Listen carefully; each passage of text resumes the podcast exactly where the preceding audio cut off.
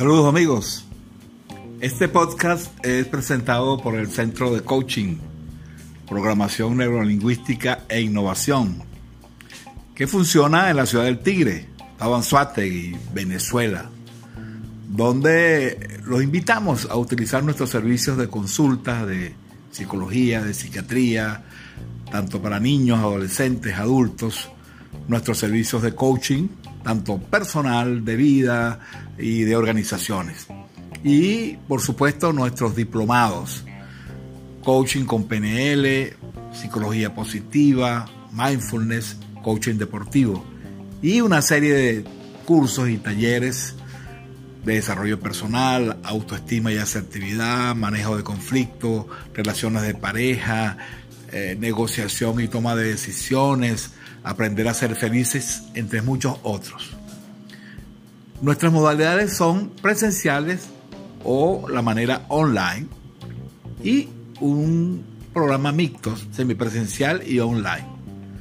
Para información, comunicarse con nosotros por nuestro correo davidnfigueroa.gmail.com David N, N de niño, Figueroa, gmail.com y nuestros teléfonos el 58, que es el código de Venezuela, el 0424-865-9776 y el 0426-382-1806. El Centro de Coaching PNL Innovación. El arte de la excelencia, de la comunicación eficaz y del cambio.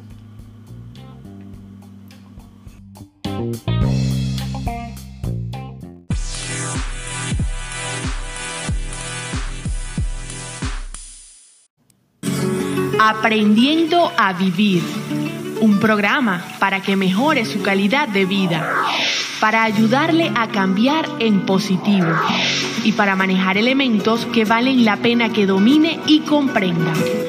Aprendiendo a Vivir por órbita televisión y con el doctor David Figueroa.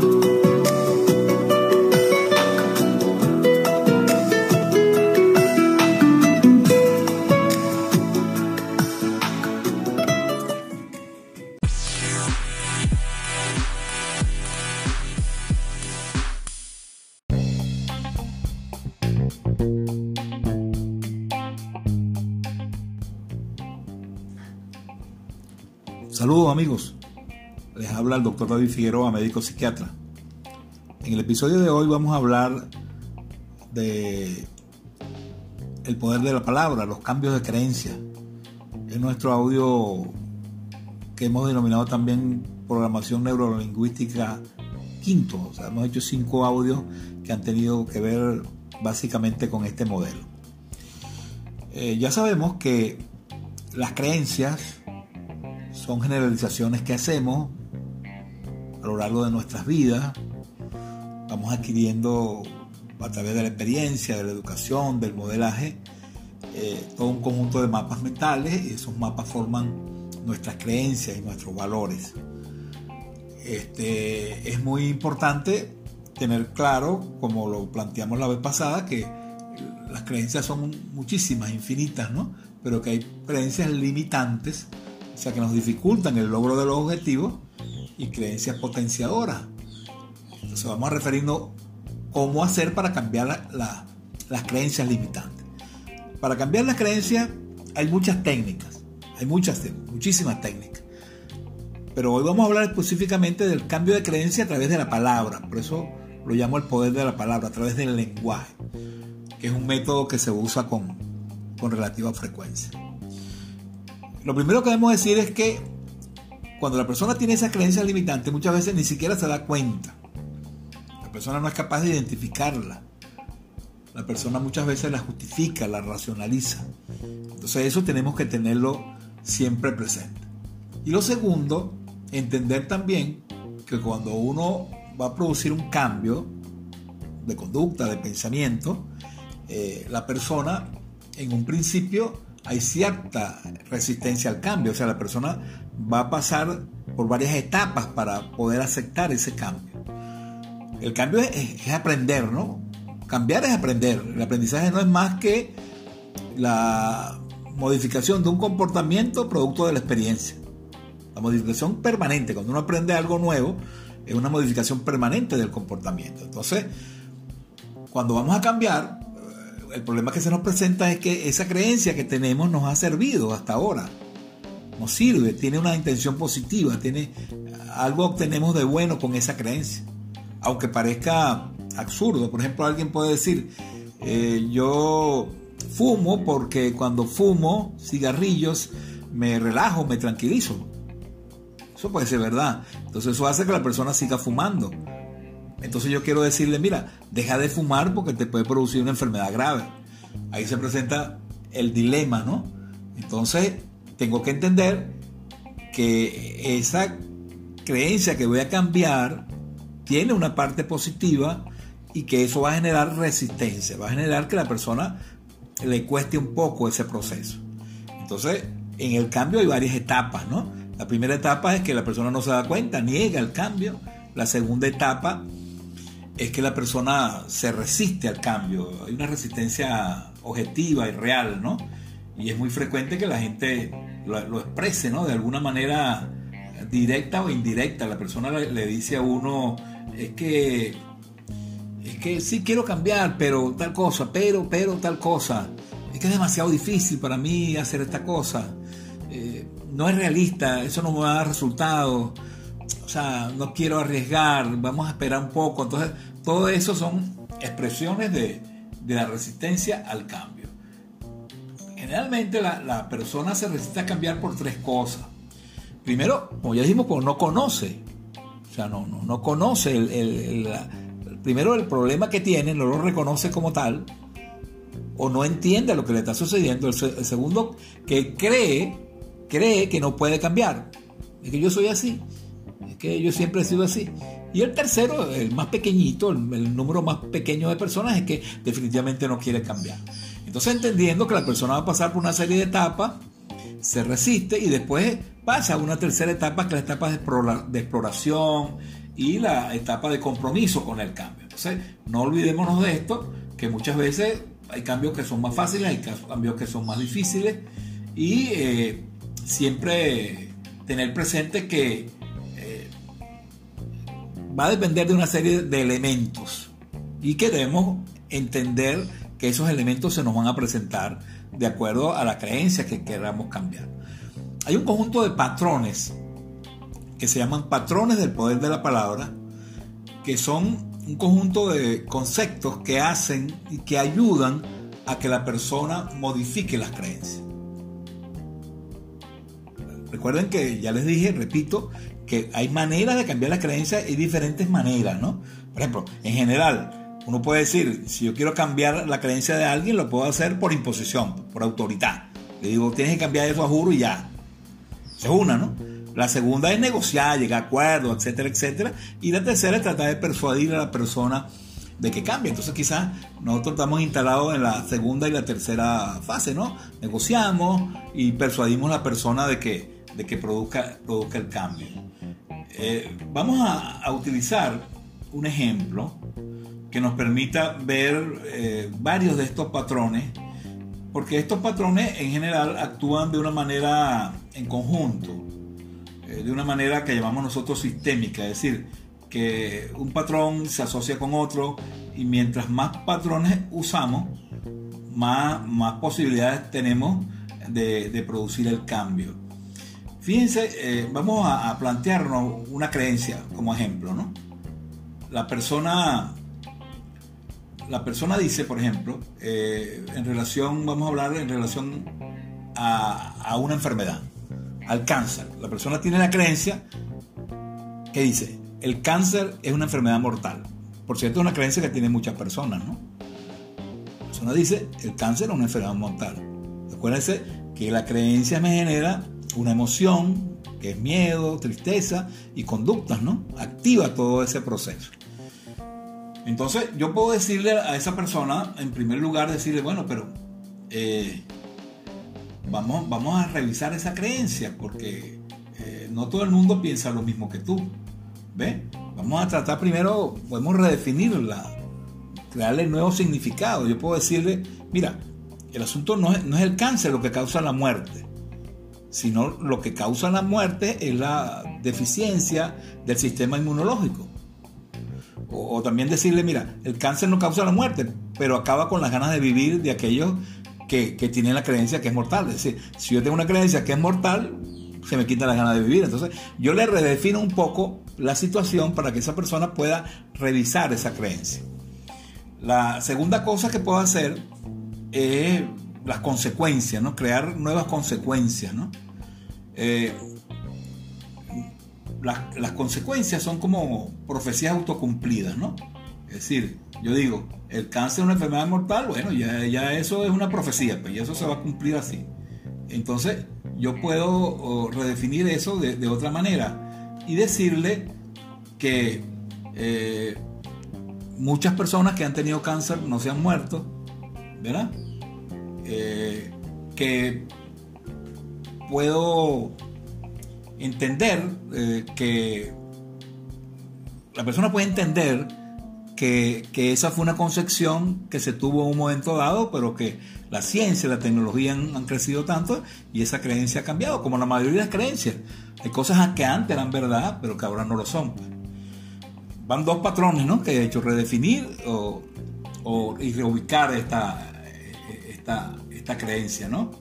Eh, tercero, puedo también ver la intención. Yo le digo, mira, yo sé que tu intención cuando tienes esa creencia es tratar de evitar de darte falsas esperanzas, pero, pero el problema es que si tú crees que es mortal, eliminas todas las esperanzas. Y al eliminar todas las esperanzas, la cosa se te puede complicar. Pues. Puedo también eh, ser más específico, ¿no? Entonces yo le digo, bueno, mira, este, realmente el cáncer es una enfermedad mortal, pero lo, fragmento como hacia abajo, ¿no? Eh, el cáncer es un crecimiento desorganizado y anárquico de, las, de muchas células, pero ¿cuál célula se muere primero? ¿Cuál célula se muere después? ¿Y por qué ocurre eso? ¿no? Luego también eh, fragmentar hacia arriba, generalizar, ¿no? Y decirle, mira, cuando puede haber un cambio en un, pequeño número de células y eso eh, puede mejorar a otro conjunto de células. Y eso es una de las cosas que hacen los, tratamientos, ¿no? O al revés, que un pequeño cambio puede afectar todo el sistema. También es muy frecuente que uno utilice para tratar de cambiar creencias lo que llamamos los contraejemplos, ¿no? Que es sencillo decirle, mira, existen muchas personas que han tenido cáncer y han superado una enfermedad, y hay muchísimos ejemplos, ¿no? Entonces, eso, es fuerte para, para la persona, porque le estoy dando un contraejemplo de que esa creencia no es totalmente cierta. Eh, otro patrón que podemos utilizar es que eh, el cambiar el objetivo, ¿no? O sea, diferenciar el objetivo que, te está planteando la persona. el cáncer es una enfermedad mortal, es lo que dice. Entonces yo le digo, la cuestión es que no, no, es lo que causa la muerte, sino lo que hace que la vida sea mejor. O sea, eh, ¿cuál es el objetivo realmente de la vida? O sea, tratar de, de tener una vida más plena, etcétera, ¿no? Podemos también usar, eh, para tratar de cambiar esta creencia, en este ejemplo que estamos, que estamos utilizando, usar las analogías, las metáforas, ¿no? Eh, hay una metáfora muy conocida que se usa mucho en oncología, que es que el cáncer es como el pasto y las células del sistema inmunitario son como los corderos.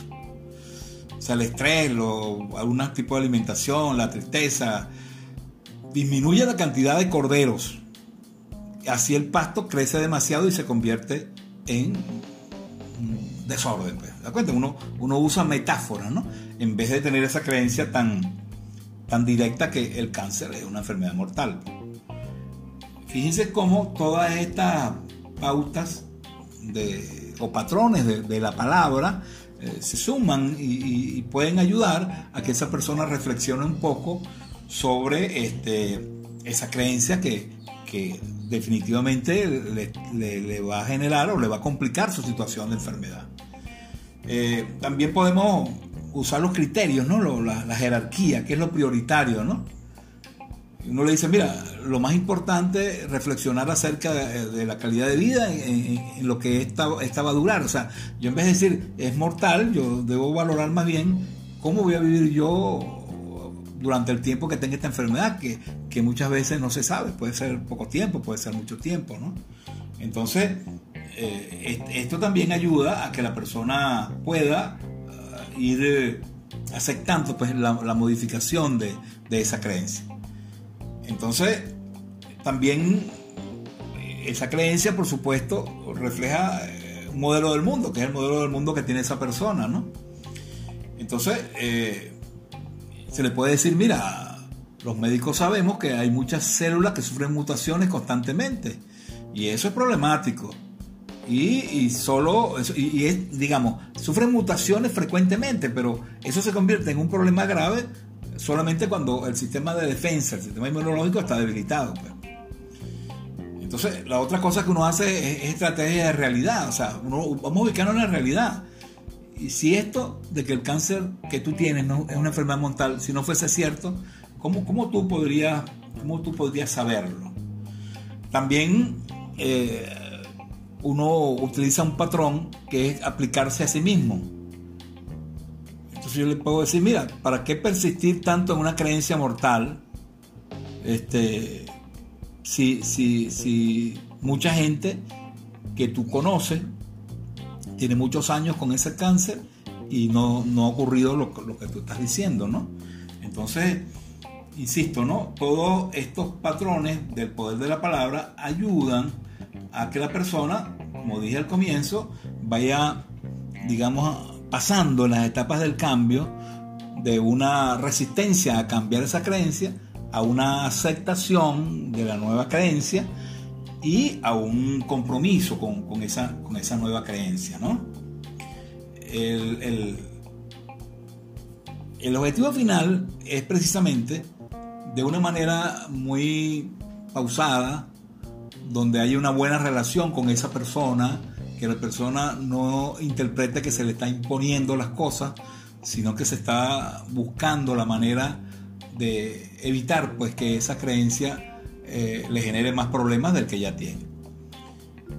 Recuerden que ya dijimos, eh, esas creencias falsas, esas creencias o que son medias verdades, que son limitantes, son muy, muy peligrosas, muy dañinas, porque acuérdense, la creencia me forma mis emociones, voy a estar triste todo el tiempo, voy a estar mal, eso me genera mis conductas, las conductas que repito forman mis hábitos, mis hábitos forman mi personalidad y mi personalidad forma mi destino, es decir, que esas creencias que yo tengo van a determinar mi destino. Yo estoy poniendo un ejemplo de una creencia entre miles de creencias que podemos, que podemos tener. Eh, y que son definitivamente limitantes y que es importante tratar de cambiarlas. Y una de las cosas que hace, se hace es tratar de, de modificarlas, ¿no? De modificarlas para mejorar la, calidad de vida de la persona.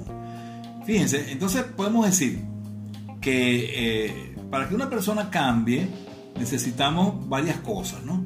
Necesitamos eh, que la persona esté motivada al cambio, que haya cierta motivación, ¿no? nosotros podemos ayudar a, motivar a esa persona para que produzca el cambio. Eh, segundo, eh, hay que entender que los obstáculos del cambio tienen mucho que ver con el miedo, ¿no? La persona se pregunta, ¿qué pasa si, si yo cambio esta creencia?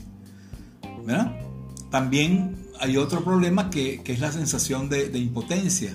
Ya dijimos que eh, el problema de las creencias limitantes es que te, te quitan la esperanza o de alguna manera te hacen creer que tú no eres capaz de hacer las cosas, ¿verdad? Y te quitan la motivación, pues, definitivamente para hacer las cosas. Entonces, uno tiene que saber que, por eso es que la persona se resiste al cambio y nosotros tenemos que ser precisamente muy persuasivos. Entonces, en líneas generales, eh, para concluir, es posible cambiar las creencias, es posible cambiarla con diferentes metodologías, con diferentes estrategias. Una de ellas es a través del lenguaje, a través de, la palabra y a través de estos patrones que, que les he dicho. Y hay otros patrones más, pero estos son quizás los fundamentales. Siempre entender que para uno poder persuadir a alguien de hacer algo, primero tiene que haber una motivación y esa motivación tiene que ver con una necesidad. ¿Verdad? Hay necesidad de cambiar. O sea, hay que, eh, como, que la persona entienda que puede lograr eh, las mismas cosas positivas con, con la nueva creencia que yo estoy tratando de, sugerirle o de, persuadirlo, ¿no? Porque eso es clave. Eh, si yo le digo a alguien, mira, eh, si tú fumas es verdad que te calma, que te relaja, pero eso lo podemos lograr de otra manera. Tú puedes más bien, en vez de fumar, para relajarte y tranquilizarte, puedes aprender ejercicio respiratorio, puedes aprender a meditar, puedes hacer ejercicio físico.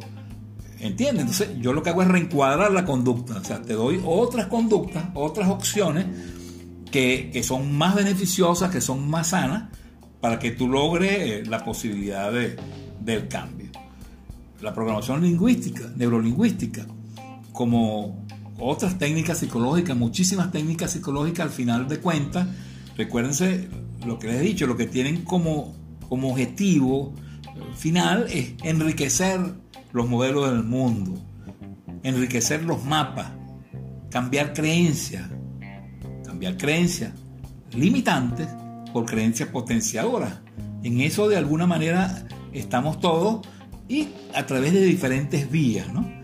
Y es, por eso que, hicimos que la persona entienda que si bien las creencias son difíciles de cambiar, están instaladas ahí muchas veces, incluso como unos virus, valga la metáfora, como unos virus mentales, si es posible lograr eh, cambiarlas.